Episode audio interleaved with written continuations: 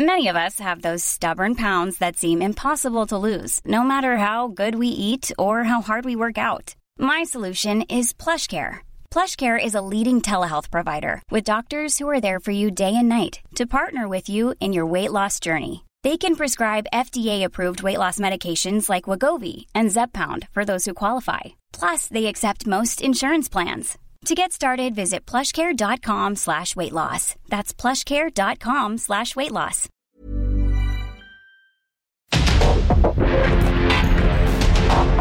Porque el mundo actual no se entendería sin la economía, las finanzas y los negocios. Acompaña a Mario Maldonado, el columnista de negocios más joven y objetivo del periodismo financiero en su programa. Bitácora de negocios.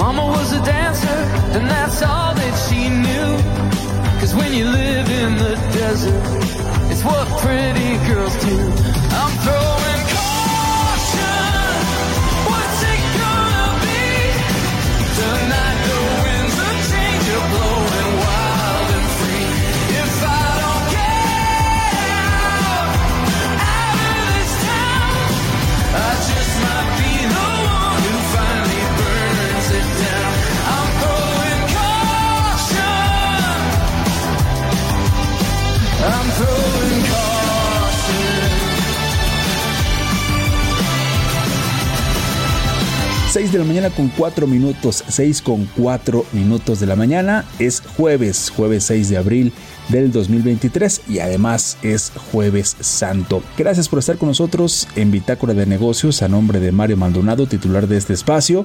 Mi nombre es Jesús Espinosa y como todos los días comenzamos con muy buena música y luego con qué banda. Con esta banda de rock de los Estados Unidos formada en el 2001 y además en qué ciudad? En la ciudad del espectáculo, de los casinos y nos referimos a Las Vegas, Nevada. Como suele suceder con estas agrupaciones, llamaron la atención de un buscatalentos y el grupo firmó con un sello británico independiente y otro estadounidense. Y es que esta semana estamos escuchando canciones de la banda The Killers, luego de su presentación del fin de semana pasado en el Palacio de los Deportes aquí en la Ciudad de México. Y esta canción precisamente pertenece a su sexto álbum de estudio lanzado el 12 de marzo del 2020. La canción Cash. Nos escuchamos por supuesto aquí en la Ciudad de México en el 98.5 de FM, estamos también en Guadalajara en el 100.3 y en Monterrey en el 99.7 y por supuesto en las plataformas digitales y también a través de internet. Como todos los días vamos a tener a Roberto Aguilar, nuestro analista de mercados y director editorial de Forbes México, para platicar un poco de la situación de la economía global, cómo se encuentra en este momento, cómo se encuentra en este arranque del 2023, ya pasado el primer trimestre, también cuáles son los planes para bajar o no las tasas de interés por parte de la Reserva Federal de los Estados Unidos en su próxima reunión de política monetaria. Y también vamos a platicar un poco del tipo de cambio, cómo fue eh, el comportamiento del peso frente al dólar en la jornada de ayer miércoles. Y como cada jueves, por supuesto, también vamos a platicar con Gerardo Flores, economista especializado en análisis de políticas públicas sobre el tema de Iberdrola, luego de que la Secretaría de Hacienda y Crédito Público detalló el contenido de este acuerdo con Iberdrola, esta española, por un monto aproximado de 6 mil millones de dólares. ¿Qué pasa con este acuerdo? ¿Qué es lo que viene? ¿Cuál va a ser el proceso? ¿Quién sale ganando? En fin, ya lo vamos a estar platicando con Gerardo Flores y también le vamos a presentar la entrevista que realizó Mario Maldonado en El Heraldo Televisión en Noticias de la Mañana con el canciller Marcelo Ebrard. Ya le presentamos el, el martes pasado un pequeño fragmento en donde platicaron de algunos temas, entre ellos eh, el nuevo libro del canciller, el libro El Camino de México, y platicaron ahí por supuesto de temas económicos, de temas eh, financieros, pero también platicaron de otros como es el eh, caso de los procesos electorales y le vamos a presentar hoy la entrevista completa. Así que quédese con nosotros de aquí y hasta las 6 de la mañana con 55 minutos. Tenemos mucha información de la economía, los negocios y las finanzas. Como siempre, comenzamos con un resumen y lo invito mientras a que escuche un poquito más de esta canción de The Killers. I'm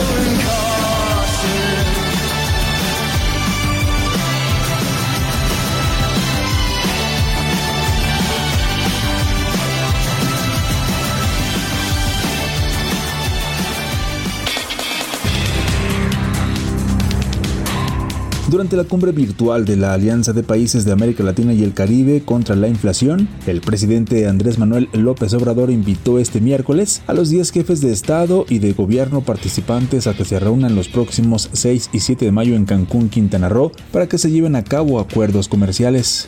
Los presidentes y mandatarios de México y de 10 países más de América Latina y el Caribe, entre ellos Brasil, Cuba, Venezuela y Argentina, acordaron este miércoles hacer un bloque para combatir juntos la inflación, con acciones que darán facilidades comerciales en el intercambio de productos de la canasta básica a fin de abaratar los costos para sus poblaciones. Además, convocaron a más países de la región a sumarse a esta iniciativa.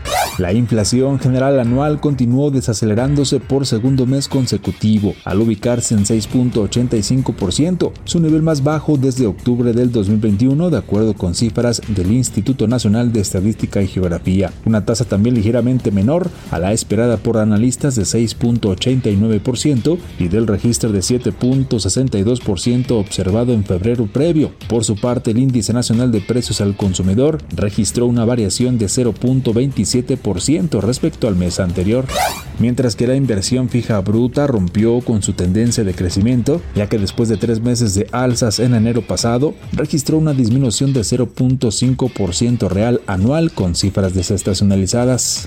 La jefa de gobierno de la Ciudad de México, Claudia Sheinbaum, y el embajador de China en nuestro país, Shan Run, sostuvieron este miércoles un encuentro en el antiguo Palacio del Ayuntamiento, donde coincidieron en continuar con el fortalecimiento de la relación comercial entre la nación asiática y la capital del país, así como el trabajo conjunto en temas de movilidad eléctrica, inversión, turismo y cultura.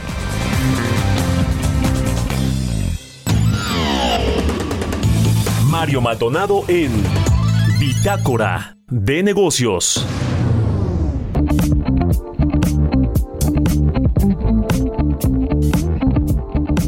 Y hablando precisamente de este tema de la CELAC, permítame darle un poco más de detalles, porque la gobernadora de Quintana Roo, Mara Lezama Espinosa, anunció que Cancún será la sede de la cumbre de líderes de la comunidad de estados latinoamericanos y caribeños los días 6 y 7 de mayo próximos. Explicó que el presidente Andrés Manuel López Obrador ha convocado a estos líderes de la CELAC a una cumbre y es que tras una reunión de evaluación sobre los avances del tren Maya, también Mara Lezama afirmó que la entidad se vestirá de gala para recibir a los primeros mandatarios de diversos países latinoamericanos en un evento inolvidable que fortalecerá lazos y también unirá al continente. Y es que durante esta reunión conjunta de evaluación de los siete tramos del tren Maya, la gobernadora Mara Lezama Espinosa informó también que se ha liberado ya el 100% de los 36.37 kilómetros que comprende el frente 1 del tramo 7 del tren Maya en las tareas de salvamento arqueológico que le encomendó precisamente el presidente Andrés Manuel López Obrador. Durante esta reunión también con personal del Instituto Nacional de Antropología e Historia y de la Secretaría de la Defensa Nacional, la gobernadora Mara Lezama agradeció la coordinación interinstitucional entre la Federación y el Estado que permitirá avanzar en la construcción de esta obra magna que generará desarrollo social con más empleo, más turismo, prosperidad también compartida en las comunidades donde correrá. Dio a conocer además que el equipo de trabajo del gobierno del estado apoyará en el salvamento arqueológico de otros frentes, sumando esfuerzos unidos, por supuesto, de acuerdo al espíritu que se impulsa en el estado a través del nuevo acuerdo por el bienestar y desarrollo. Son casi ya 80 personas personas del gobierno del estado que se han sumado al equipo del INAI y de la Sedena en estas tareas. Economía y mercados.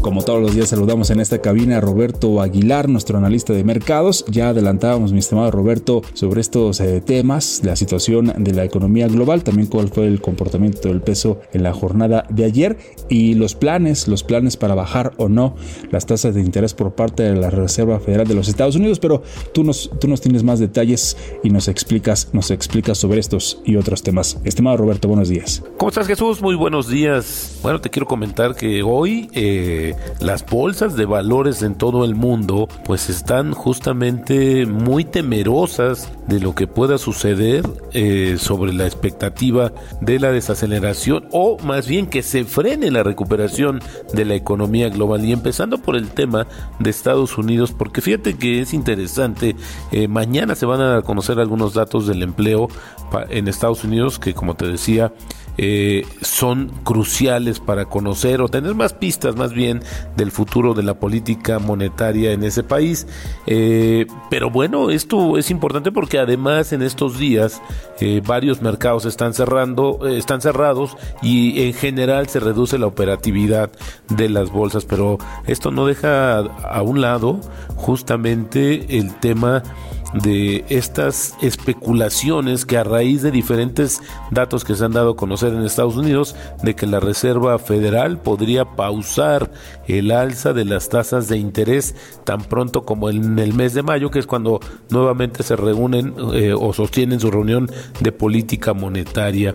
Y bueno, fíjate que también, por ejemplo, se dieron a conocer en esta misma línea datos del empleo privado en Estados Unidos que aumentó eh, justamente el mes pasado, es decir, en marzo 145 mil puestos y también eh, pues las empresas privadas estadounidenses contrataron a menos trabajadores de lo esperado en marzo, lo que sugiere que el mercado laboral se está enfriando y es uno de los indicadores de que la política monetaria, el alza de tasas está frenando finalmente la economía de Estados Unidos ha tardado en enfriarse y eso también ha tenido repercusiones porque ha generado más especulaciones sobre el futuro de la política monetaria.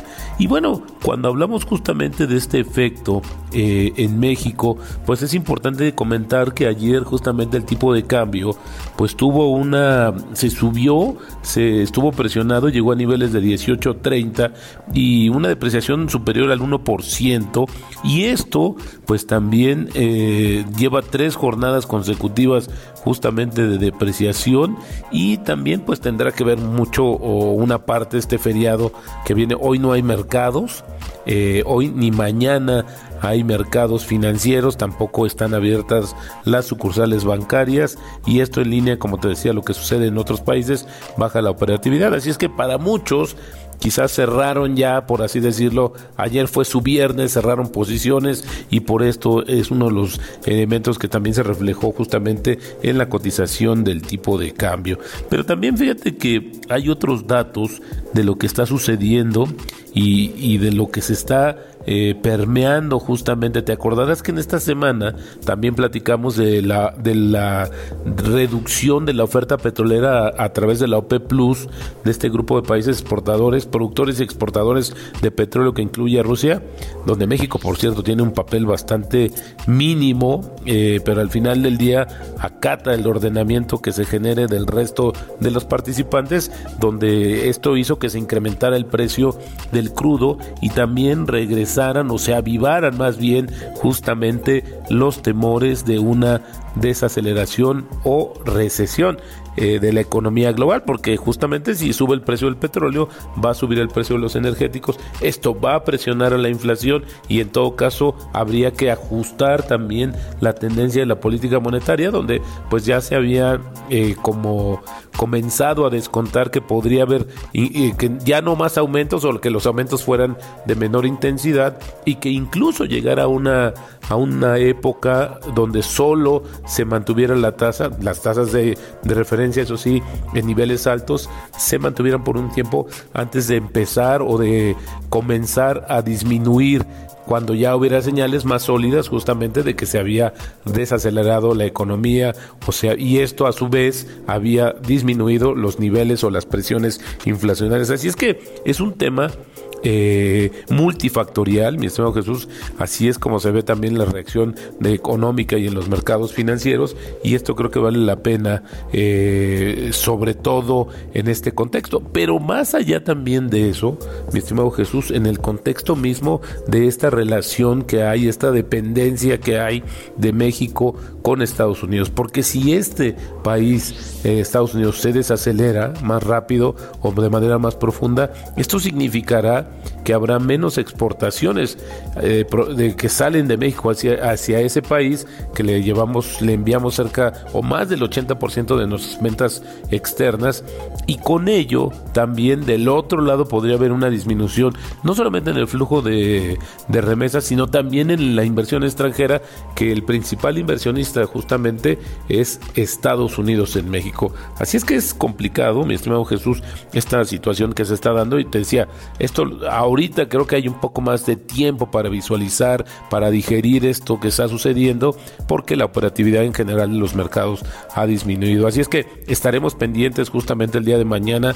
de mayores datos económicos de Estados Unidos y para ver pues qué nos deparan también los mercados y sobre todo pues ver esta expectativa que pues se tiene que eh, validar si es que ya hay o no señales suficientes de que el freno que se le dio a la economía a través del aumento de las tasas de referencia para combatir la inflación, pues ha logrado su efecto. Así es que lo seguiremos platicando eh, porque también es un tema que interesa de igual manera o incluso yo diría que hasta más a la economía mexicana. Mi estimado Jesús, hasta aquí el reporte. Muy buenos días. Gracias, mi estimado Roberto. Nos escuchamos mañana y más, más tarde, más al ratito, te vemos como siempre también todos los días en televisión, en Noticias de la Mañana, por ahí, por ahí de las 7:15.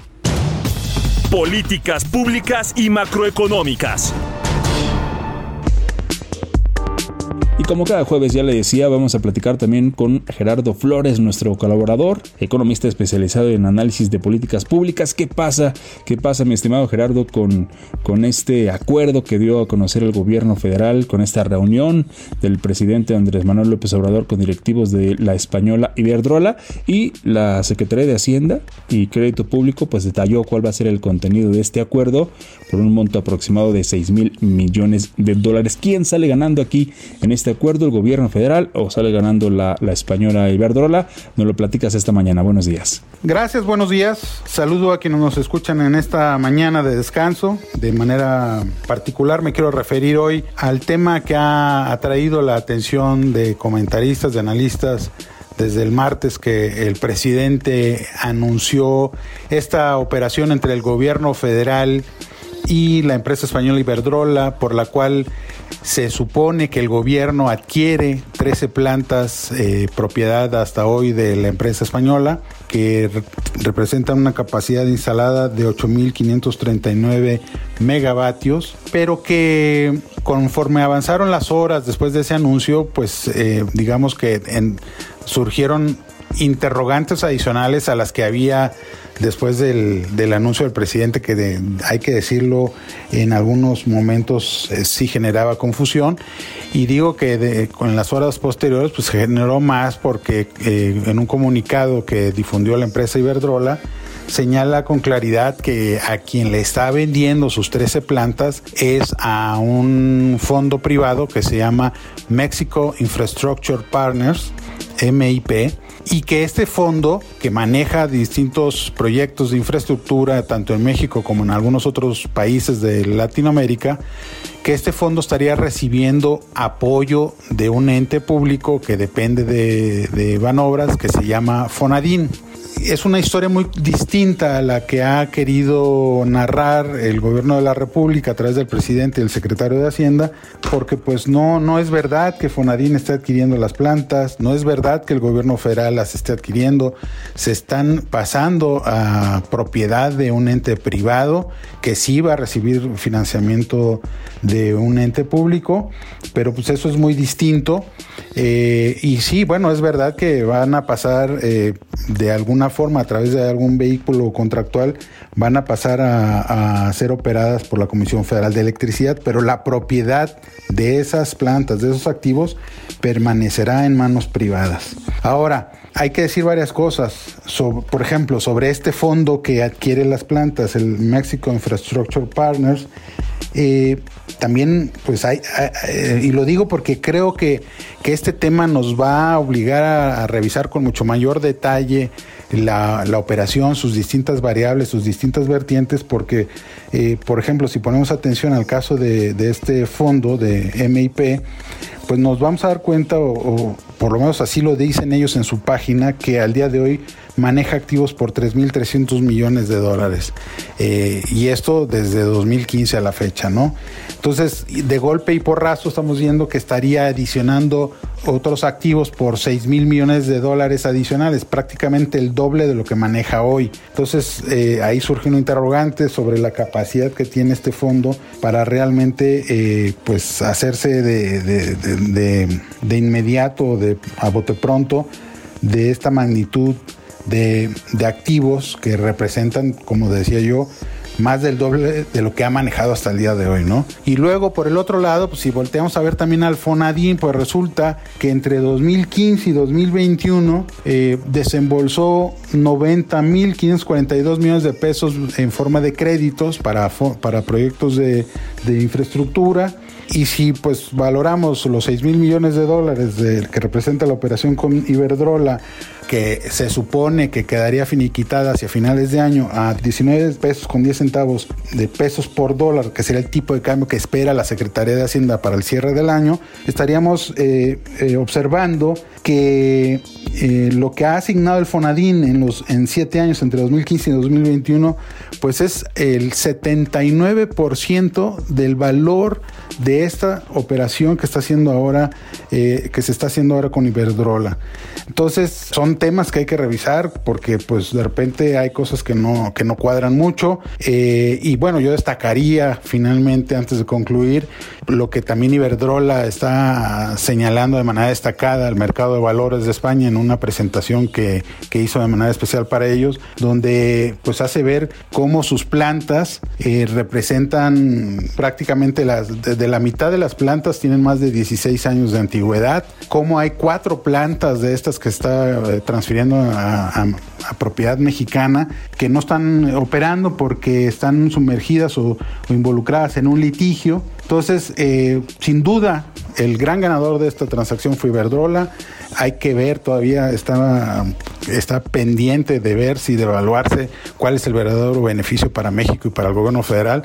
Pero bueno, el tema ameritará mucho análisis, mucha discusión y seguramente mucho más comentarios en este espacio. Hasta luego, muchas gracias. Nos vemos la próxima semana.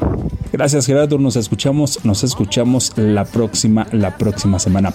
Vamos a hacer una pequeña pausa. Continuamos con más. Estamos en Bitácora de Negocios y nos vamos escuchando a The Killers con esta canción que se llama Cashion. Pausa y ya volvemos.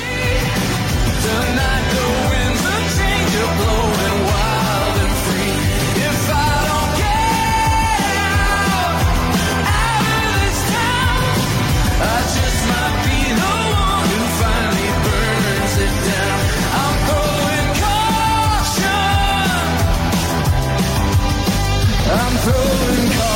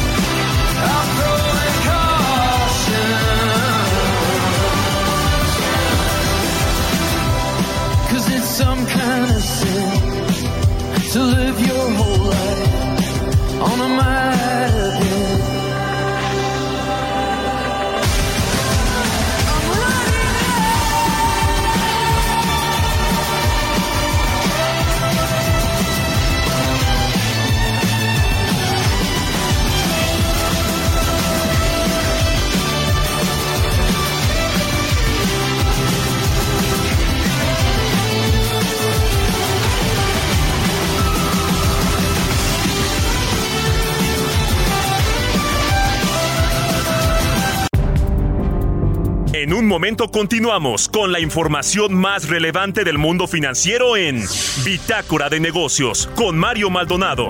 Regresamos.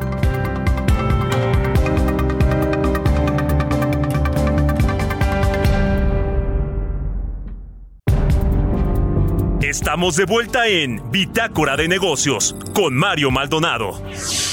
Pretty girls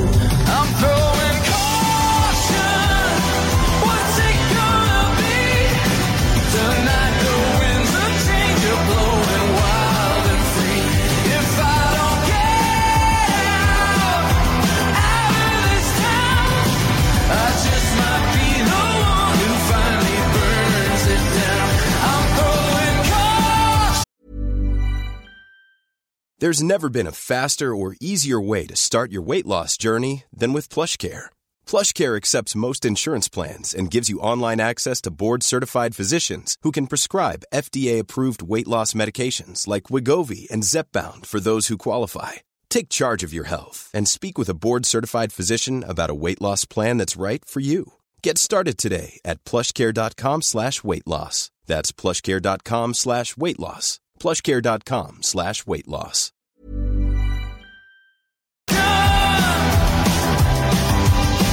I'm throwing 6 de la mañana con 31 minutos, ya casi con 32. Continuamos en este jueves, en este jueves santo 6 de abril del 2023 en Bitácora de Negocios. Y bueno, seguimos escuchando esta mañana a la banda de los Estados Unidos de Killers con esta canción que se llama Cashin. Y es que esta semana estamos escuchando canciones de esta banda precisamente porque se presentó el fin de semana pasado aquí en la capital del país, en el Palacio de los Deportes. Con esto, con esto nos vamos ya al segundo resumen de la mañana.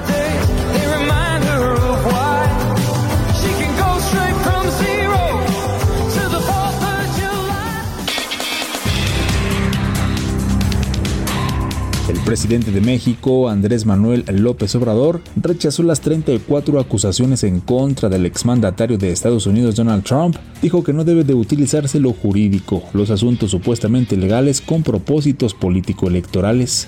De acuerdo con Petróleos Mexicanos, la producción de gas natural ha alcanzado su mejor nivel en tres años, con un promedio diario de 4.9 mil millones de pies cúbicos en febrero, lo que representa un aumento del 7.3% en comparación con el año anterior.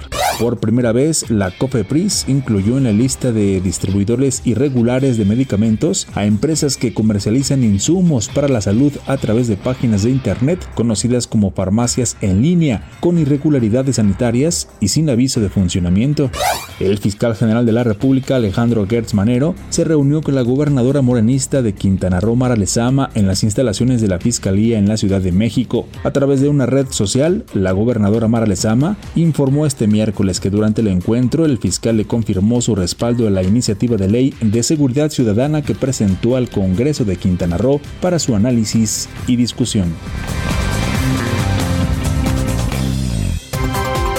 Entrevista.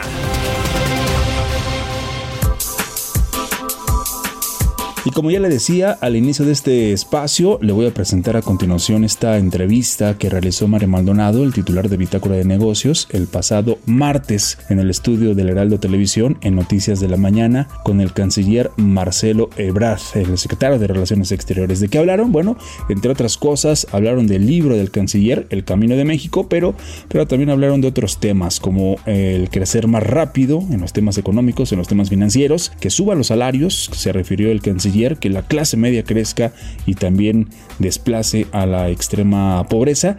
El uso de los programas sociales fue otro de los temas que, que, conversaron la mañana del martes pasado y que México es un país confiable para los socios. Además, por supuesto, de la llegada de Tesla de Elon Musk a México, específicamente a Nuevo León, y hablaron de otros temas, por supuesto, que tienen que ver con los procesos electorales, las aspiraciones, las llamadas corcholatas, los precandidatos o, los candidatos que puedan llegar a ser y platicaron también de, temas eh, delicados como fue el caso de los migrantes que murieron en un eh, centro del Instituto Nacional de Migración allá en Ciudad Juárez. También tocaron, tocaron el tema. Así que vamos a, vamos a escuchar la entrevista de Mario Maldonado con el canciller Marcelo Ebrard. me da mucho gusto recibir en este estudio del Heraldo Televisión al secretario de Relaciones Exteriores, Marcelo Ebrard, quien presentó su libro recientemente, El Camino de México, en el cual pues, hace un repaso por su experiencia que tiene en sus más de 40 años como funcionario público. Y vamos a hablar también de temas que tienen que ver con la política exterior. Bienvenido, canciller, muy buenos días. Buenos días, Qué Mario. Gusto saludarlo. Un saludarte. Y gracias, y gracias por haber eh, venido aquí al buen estudio. Día, buen día a todas y a todos. Mm, El Camino de México, 42 años de servicio público, de los cuales 40 de conocer a Andrés Manuel López Obrador, ¿o cuántos? Llevo, bueno, de conocer más o menos 23, 25 años, sí. Andrés Manuel López Obrador. Eh, lo conocí ahí, el relato cómo. Y más que un recuento así biográfico aburrido, comento lo que es relevante, o sea, qué es lo que has hecho en tu vida que pueda ser relevante o pertinente, qué causas has defendido, aciertos, fracasos, dificultades, eh, alcances, etcétera. To- todo está eh, platicado de esa forma también, quién influyó en mí, por qué estoy en esto, mi familia, dónde nací. Todo lo que pienso yo que es importante que se conozca, en primer lugar es un ejercicio de eso, de, de compartir pues, quién eres, ¿no? Sí, sí, Como sí. hombre público. Entonces llevo 42 años, soy fácil, pero sí es toda una vida, en tareas públicas y a nosotros nos define lo que has hecho más que lo que has dicho. Y ahí está, todo. No eludo ningún tema. Línea 12, News Divine, la persecución sexenio anterior, eh, en fin, temas a favor, temas en contra. Todo trato de abordarlo en un ejercicio de honestidad y también de humildad. No, es, no soy soberbio, nunca he sido te- te- temas polémicos, este, espinosos que, que- que pasaron también, que como cualquier político o funcionario público, pues hay eh, Pues, siempre asuntos al, al- pienso- margen de todo, ¿no? Sí, yo De- pienso que, que tienes que decir qué causas defendiste. Por ejemplo, cuál fue mi rol en Fobaproa o en la reconstrucción de la Ciudad de México. Fue mi primer trabajo. Sí, sí, Andar recorriendo la calle. Eh, ¿Cómo conocí a Andrés Manuel? ¿Por qué decidí apoyarlo? ¿En razón de qué? ¿Y cómo hemos trabajado estos 23 años ya? Es un largo periodo. También lo que fue la época en la que estuve en el gobierno de la ciudad, que trabajé muy cerca de Manuel Camacho Liz. Sí, sí. Y lo que he aprendido ahora también en, en la Secretaría de Relaciones Exteriores, lo que he visto, lo que he sacado de conclusión, que puede ser importante para el futuro de México. Por último, planteo de manera relevante hacia dónde debe ir nuestro país según mi punto de vista. Tienes una gran oportunidad enfrente y podemos hacer que crezca la clase media mexicana para que sea la mayoría de la población. Eso es lo que comento ahí. Este asunto del proyecto político y sobre todo de la continuidad con cambios, que por cierto también otro de los aspirantes ya utilizó esa, esa frase de continuidad con cambios, es decir, mantener la- las estructuras básicas, los pilares de esta autodenominada cuarta transformación, pero con ajustes y yo creo que uno de esos importantes es el enfoque a la clase media, ¿no? ¿O, o de qué se trata? El, ¿Qué el significa esta objetivo final que cambios? tienes, el objetivo final que tiene todo lo que vayamos a hacer es que crezcas más rápido, que suban los salarios, o sea, los ingresos reales de la gente, y por lo tanto que la clase media crezca y desplace a la extrema pobreza. Es decir, que quienes están en pobreza o precariedad tengan la posibilidad de pasar a formar parte de lo que llamaríamos la clase media. Eh, hay muchos debates sobre qué significa la clase media, pero digamos básicamente es que no tengas tú en duda tu alimentación, tu vestido, tu vivienda y ciertos derechos sustantivos, como Sí, puede ser servicios básicos. servicios básicos, hasta tus vacaciones. Sí, sí. Ese es el objetivo final, no veo otro. Es decir, desde la izquierda lo que queremos lograr es eso, son los estados de bienestar en los países escandinavos, en Europa, en fin. No hablo de otros modelos, pero sí, sí para ejemplificar de qué estoy hablando. Por eso tengo un capítulo que se llama La expansión de la clase media. Ese, ese es el futuro que debemos hacer estos 10 años, ¿eh? que siguen. Tienes todo para hacerlo como país. El- Más una situación internacional favorable. Sí, el uso de los programas sociales en demasía, que de pronto a veces se convierten en clienterales, ¿no es la salida? Yo diría que la, la redistribución del ingreso sí tienes que hacer una inversión socialmente muy grande. Eh, por los niveles de pobreza que tiene México. México tiene una pobreza extrema impresionante, inaceptable para el tamaño de la economía mexicana. Sí. De hecho, casi Sí, ningún sí, otro sí, país lo tiene. Entonces, sí tienes que hacer una inversión muy grande. De, es como ayuda afirmativa. Y la otra cosa que planteo ahí, salud y educación y seguridad. Seguridad central. Si no tenemos seguridad, no puedes crecer económicamente. Entonces, ¿en base a qué te hablo de seguridad? Dirás, bueno, les invito a leer el libro, pero Además, usted fue jefe de la policía y Ahí viene, después ahí eh, viene. jefe de gobierno, ¿no? cuando entré a la policía, ¿qué hice en materia de seguridad y por qué? ¿Qué pienso sobre esa materia? Que creo que es una de las condiciones básicas para que esa oportunidad de la que estoy hablando se pueda materializar. Ahí está. Ahora, el presidente López Obrador, que además adelantó mucho este camino, hay que decirlo, el camino de los aspirantes a convertirse en candidatos de Morena para el 2024 para suceder al presidente López Obrador, habló y ha hablado recientemente de la historia y él habló de Lázaro Cárdenas, ahora que fue la conmemoración de la expropiación petrolera y habla de, de- de cómo eligió a su sucesor Cárdenas. Entonces ahí hubo en el ámbito político, y hay que decirlo también entre los columnistas y articulistas o analistas políticos, ¿A quién ¿A qué se refirió? O sea, ¿a quién le quedó el, el saco de que dice el, Bueno. que el que no va a cometer el mismo error que Lázaro Cárdenas? Siempre, siempre es un poco arriesgado hablar a nombre del presidente, porque él habló Sí, sí. en, eh, ahí. Sí. Eh, ¿Qué es lo que veo yo que dijo? Pues dijo, básicamente, tienes varios posibles eh, precandidatos, él les llama corcholatas. Estábamos ahí presentes los tres que formamos Sí, parte sí, del sí. círculo del gobierno. Marcelo Ebrard, Claudio Sheinbaum y Adán Augusto López. Hay otros, pero ahí Y hay otros. Monreal, este- Ahí estaba Monreal también. Sí, sí. Bueno, eh, Gerardo Fernando Noroña creo que también. También, estaba. Entonces, también, Todos, todos estábamos ahí. Entonces el mensaje es, cualquiera de los que resulte ganador, de los que yo veo que están compitiendo, garantiza la continuidad de lo que hemos alcanzado. Porque si no la garantizase, pues no nos, no nos habrían este, ni siquiera mencionado. Ahora, ¿qué es lo que él dice con lo de Ávila Camacho y Mújica en su discurso? Pues ahí está, lo cualquiera lo puede ver, que no hay que cambiar la línea de lo que se ha venido haciendo, pero él mismo habla de continuidad con cambio, es decir, es imposible que sigas una continuidad 100% inercial, eso no existe, ¿por qué? Porque las circunstancias cambian en el mundo y en el país, Sí. ¿no? Entonces tiene que haber cambios. O porque le quieren poner eh, un sello cada quien que llega, dice, no, pues a ver, sí, continuidad, pero ahora yo soy el presidente. Ahora, yo siempre he comentado, pues yo, yo ya fui, eh, de los que estamos compitiendo, el único que ha sido sucesor de él soy yo. Sí, en el- la Ciudad No, de no México. lo, no- no lo vean como una cosa de soberbia, esto es una descripción de hechos. Sí. Es decir, él fue jefe de gobierno y yo lo sucedí como jefe de gobierno. Ninguno de los programas sociales que él llevó a cabo lo suspendimos, al contrario, lo aumentamos. Por ejemplo, Prepa sí, que eran los jóvenes. El objetivo es que no abandonaran sus estudios. ¿Te acuerdas que les apoyábamos? sí. Bueno, pero se hicieron otra serie de cosas, la ecobici, la- el matrimonio igualitario, que hoy está en toda la República Mexicana, la interrupción legal del embarazo, la, la voluntad, en su caso, para muerte anticipada, etc. Muchos otros cambios que son parte del proyecto que defendemos. Entonces, eh, el único que ha sido sucesor de él soy yo. Yo ya no soy un enigma, los demás. ¿Quién Son sabe? una duda. ¿Ha habido guerra sucia en esta pre-campaña o en este asunto de buscar quién es el candidato Pues, o candidata? Por lo general, yo diría, yo me llevo bien con todos, la verdad, todas, todos. Y de nuestra parte, pues no estamos metidos en eso. Yo no pienso, pienso que es mala idea la, la guerra sucia. Pelearse entre ustedes. Es mala idea porque te divides, te debilitas y al fin y al cabo nos va a perjudicar a todos o sea, si caemos en ese juego.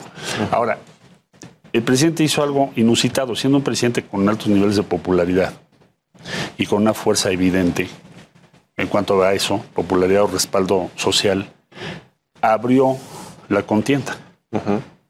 Porque pues no tenía por qué hacerlo, podría haberlo hecho de otra forma. Entonces, ahora tienes la posibilidad de participar. O sea, vamos ahora a discutir, bueno, precisar el tamaño de la encuesta, cómo puedes participar. Sí. Hoy la tecnología es muy, muy factible que participes. Los eh, mecanismos que tienes hoy son otros. Entonces, en Sí, consecuencia, lo que va a ser muy interesante es cómo se va a participar. Va a haber una encuesta en el mes de septiembre para quienes nos están viendo, en donde entramos todos los que nos hemos apuntado, o todas las que se han apuntado, más nosotros. Y después tienes otra en noviembre. Sí. Y la gente es la que va a decidir, cualquier gente, ¿eh? no está cerrado a Morena. Esto es una encuesta, así se estableció, abierta, como lo hicimos en 2011, Andrés y, y tu servidor. Ahora, eh, eh, esa es la ruta, septiembre y noviembre las encuestas. eh, Sí. Ustedes han planteado, sobre todo tú, debates, ¿no? Que haya debates entre. Pues yo, los yo creo que sería muy interesante. Por ejemplo, este Pero no libro. está definido, ¿verdad? Este No libro va a eso. Sí, sí, sí, sí, ya sé que eres secretario de Relaciones Exteriores, ya sé que coincides con la 4T, pero tú quién eres, qué piensas, qué has hecho, qué has defendido. Sí. Esas preguntas, pues son sustantivas para poder tomar una decisión. Cualquier persona que nos esté viendo eh, coincidirá conmigo. Entonces, en resumen, me remito a 2005. 2005 fui yo candidato aquí en la Ciudad de México, hicimos una encuesta, hicimos un debate en la tele. Y eh, en mi caso, yo era secretario de Desarrollo Social, renuncié mucho antes de la encuesta. En el momento que dije voy a participar, me fui. Entonces creo que debe ser cuando menos parecido en sus normas a lo que fue en aquel tiempo un modelo exitoso, 2005. Y tú lo que lo que estás pidiendo, poniendo sobre la mesa, es que pues renuncien los aspirantes a sus cargos públicos actuales antes de septiembre, entonces. ¿no? Sí, claro. Tendríamos que renunciar porque de otra manera tienes una inequidad. Eh, A ver, el diputado Fernández Noroña sería el que tendría menos recursos Sí. posibles Sí, sí. y los que estamos en el gabinete más. Entonces, eso te garantizaría que haya igualdad de condiciones. Creo que es sensato y es justo. Y también para eh, erradicar cualquier posibilidad que se, se confunda la posición pública con la posición de contienda y en un partido. Ahora, el hecho de que las encuestas puedan participar, además de, More- de los simpatizantes de Morena o, o- o de quienes están dentro del partido, ¿eso te da ventaja a ti o no? Porque, a ver, uno escucha que eh, pues Marcelo Ebrard es el que puede tener parte de los votos o de la, de, de la intención de voto de Morena y de los simpatizantes del, del gobierno del presidente López Obrador, pero también de los que están indecisos, pero también de los que están en el centro derecha. ¿Eso te favorece? Yo lo que te diría es, si entre más nos acerquemos a la opinión general de lo que va a ser el proceso electoral, mejor. Esa fue la lógica en 2005. Y en esa lógica, pues evidentemente sí soy competitivo. Si no, no estaría yo alegando ahorita. Sí, sí. No estaría en tu programa. Sí, Entonces, eh, lo que he querido con el libro es decir, eso soy yo, es lo que pienso, esta es mi vida, para que veas la congruencia entre lo que digo y he hecho y también qué es lo que pienso para el futuro inmediato.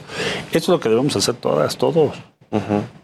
ese, ese es el tema, es lo que me imagino el presidente quiere provocar abriendo el juego, si no, pues para qué lo hables. Sí, sí. Ahora, Marcel, eh, Marcelo, Mario Delgado, perdón, mi, mi Sí. tocayo, él está conduciendo este proceso, él va a ser eh, pues el que ah, la- haga las encuestas, bueno, él no, pues lo van a hacer muchos encuestadores, pero él va a conducir el proceso finalmente.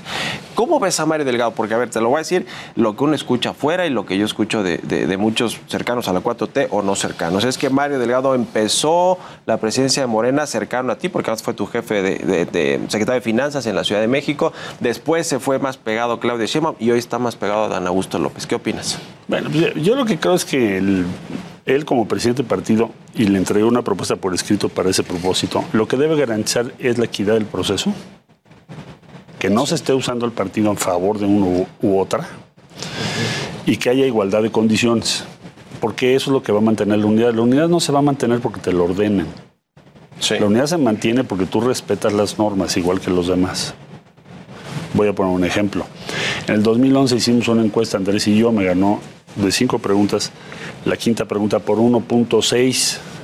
Pero como habíamos acordado todo, yo estimé que no tenía ningún fundamento para poner en tela de juicio el resultado, que hubiese provocado una Sí, ruptura. sí, sí. Hoy en día, lo que le diría yo a Mario es, tú tienes que garantizar que eso mismo suceda ahora. Es decir, yo le he propuesto, pues llámanos a los diferentes participantes, invita a la coalición, no seamos soberbios. Usted- Somos aliados del PT y del Verde, ni siquiera los han invitado, ¿no? Entonces, bueno, invitemos a todos y fijemos las reglas. Estas que me estás preguntando, ¿cuándo sería la renuncia? Eh, Los debates. Los debates, ¿cuándo serían? ¿Y qué tipo de encuesta sería? Para que toda la población lo sepa, porque yo estoy seguro que la mayor parte de la población no sabe cuándo van a hacer esas encuestas, ni cómo participar. Sí, sí, sí, hay que saberlo. Nos quedan cuatro minutos. eh, Sí. Quiero aprove- aprovechar también para hablar del tema de lo que tú te dedicas ahora como canciller. Las relaciones exteriores eh, pesan también en una decisión de, de un aspirante. A ver, pienso en Estados Unidos, pienso en, en las relaciones con otros países. Yo eh, creo que ellos no, ¿van a ellos no van a, ellos no juegan aquí, pero el networking que, se ha que yo he podido hacer, sí creo que sea un factor importante a tomar en consideración para quienes van a dar su opinión. Porque la clave de estos próximos años es que tengas un flujo de inversión a gran escala a México. Y para eso necesitas no solo organizar al gobierno para eso, sino tener un networking Buenas de relaciones. confianza con muchas gentes que te vaya, no quiero decir que nada más la tenga yo, no soy es soberbio, ¿no? Pero sí te lleva tiempo hacerlo. Te puede llevar dos, tres años crear una base de confianza de ese tamaño. Además- ya muchos años de trabajo Sí. con ellos. Si hay un país globalizado o con muchos tratados y acuerdos Somos comerciales es México, ¿no? No, pues somos el más. Abierto al mundo. Me lo dijo ahora Elon Musk. Sí. Me dijo, oye, Elon. Ah, porque es otra historia. Eh, muchos de los CEOs han revalorado a México después de la pandemia. Elon Musk Sí, me habló a mí en la pandemia porque le habían cerrado varias plantas. México tratamos de resolverlo, de ayudarlo, en fin. Somos reliable. Somos un país confiable, Confiable. como socio. Por eso tienes la Gigafactory en Monterrey, pero van a venir muchas otras ¿Cu- inversiones. ¿Cuánto influyó el canciller Marcelo Ebrard en esta inversión? Trabajamos de muchísimo desde 2019, lo que te acabo de decir la llamada en 2020, y después me habló en 2022, febrero del 22, y me dijo, oye, quiero ponerme en México, pero necesito que no se divulgue la información, y así lo trabajamos todo el año 2022, hasta marzo que me habló de nuevo para decirme que habían seleccionado de todos los lugares eh, el de Monterrey, él visitó Monterrey y visitó también Hidalgo personalmente. Y su equipo fue a 15 lugares. Entonces, ¿en qué debo yo influir? Pues en ser un conducto de confiabilidad, de resolver eh, cuestiones. Ahora tenemos una muy buena relación y nos va a ayudar, entre otras cosas, a construir la fábrica con menor consumo de agua del mundo. O sea, la, la Gigafactory de Monterrey va a ser un estándar global. Va a ser el Leeds en, en- en agua, ¿no? Consumo de agua. Entonces, eso mismo te puedo decir con muchas empresas. Sí, es lo sí. mismo con Sempra, fue igual con Jeff Martin o Larry, eh, Larry Fink. Larry Fink, de- de BlackRock. BlackRock, que es un buen amigo mío también. Ya. Dos últimas preguntas, canciller. Una tiene que ver con la relación México-Estados Unidos, que ha- no ha sido nada fácil desde Donald Trump y no se diga ahora con Joe Biden y con lo que sucede eh, en, en varios temas, en los económicos, comerciales, pero en los migratorios, de seguridad, etcétera. ¿Cómo está la relación? Porque yo vi un tuit del presidente López Obrador el fin de semana, este sábado, muy fuerte con respecto a, a Estados Unidos y la sociedad y el gobierno y el, el consumo de drogas. Yo ¿Cómo lo, que, estamos? yo lo que diría es esto. Llevamos una buena relación. Vo- Voy a estar ahora el 13 y 14 de abril en Washington. Vamos a tener una reunión, un encuentro en materia de seguridad de muy alto nivel. Sí. Eh, vino Liz Sherwood, Sherwood, eh, que es la asesora del presidente Biden para seguridad. Y vamos a tener una reunión para hablar del fentanilo y las armas. Ese es el objetivo del día. Y, tenemos mu- muchos temas que ahí describo en el libro de cómo los hemos venido estructurando con la administración actualmente. Por el otro lado están algunos senadores republicanos en una línea muy agresiva, porque es parte de su campaña política. Entonces también hay que contestarles, pero no todas. Algunas, depende que nos convenga, ¿no? Entonces, el reto que tenemos ahora de política exterior es que Estados Unidos entra a proceso electoral y México también. Entonces, el grado de complejidad, yo siempre digo que si fuese México, médico viviría en urgencias, no tendría consultorio. Sí, sí, Entonces ahora el grado de complejidad se te aumentó, ¿no? Hazte cuenta que te llega un tipo que atropellaron, pero además tiene cáncer y quién sabe qué. Entonces, el grado de complejidad va a crecer para manejar nuestra. Correlación con Estados Unidos porque entramos a proceso electoral los dos países. En noviembre hay elecciones de, de presidente en Estados Unidos. Y la última, el tema de los migrantes. 39 migrantes muertos en una estación del Instituto Nacional de Migración en Ciudad Juárez, Chihuahua. Y eh, dice el secretario Dan Augusto López, pero es que hubo un acuerdo, un decreto que le trasladamos la política migratoria a, la Cancillería. ¿De, de quién es la responsabilidad? No le entro yo a eso, eso se me hace... El tema primordial aquí es, estamos indignados, es una instalación oficial del gobierno, no depende de relaciones exteriores, pero de todas maneras eso no quita que esté yo indignado y preocupado. Entonces, ¿qué hemos hecho por lo pronto? Apoyar a las familias que resultaron afectadas, porque esa es mi tarea. Te estoy hablando de Guatemala, ni- El Salvador, Honduras, Colombia y Ecuador, que fue una persona eh, que resultaron afectadas. Entonces, eh, ahora estamos en el traslado de los familiares y desde luego apoyando a Rosa Isela, la secretaria de Seguridad, que pues, está a cargo de lo que va a ser la investigación. Ya están detenidas varias personas responsables de estos hechos, que México no puede ni debe tolerar. Van, Ese es- a, eso es el- van a llegar a las últimas instancias con altos funcionarios también. Con quien sea responsable, todos los que sean responsables, pero no la, no la politiquería, la responsabilidad derivada de tus hechos. Bueno, pues gracias, canciller. ¿Y cómo van las ventas del libro hasta ahora? Pues creo que van muy bien, vamos en primer lugar. Bueno, pues ahí está, el camino de México, Marcelo estamos a sus órdenes. Muchas Gracias, por haber venido, canciller, aquí a las noticias de la mañana. Suerte, muy bien. Bitácora de negocios con Mario Maldonado.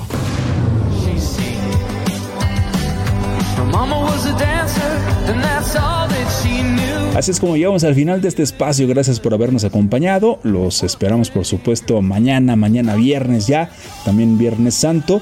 Por lo pronto, lo invito a que se quede con Sergio Sarmiento y Lupita Juárez, a nombre de Mario Maldonado, titular de Bitácora de Negocios. Gracias, gracias. Mi nombre es Jesús Espinosa y nos escuchamos, nos escuchamos mañana, mañana viernes.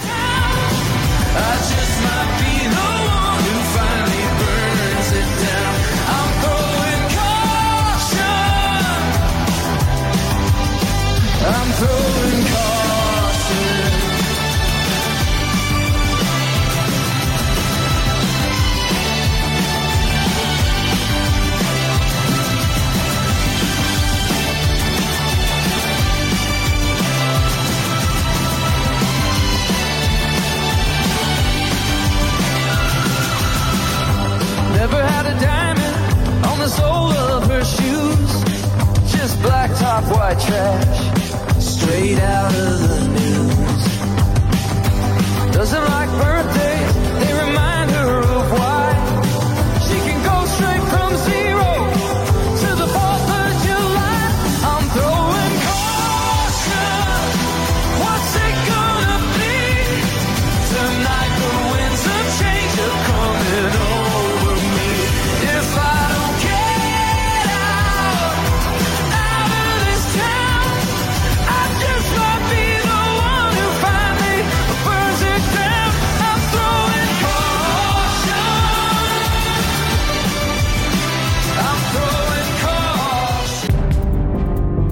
Esto fue Bitácora de Negocios con Mario Maldonado.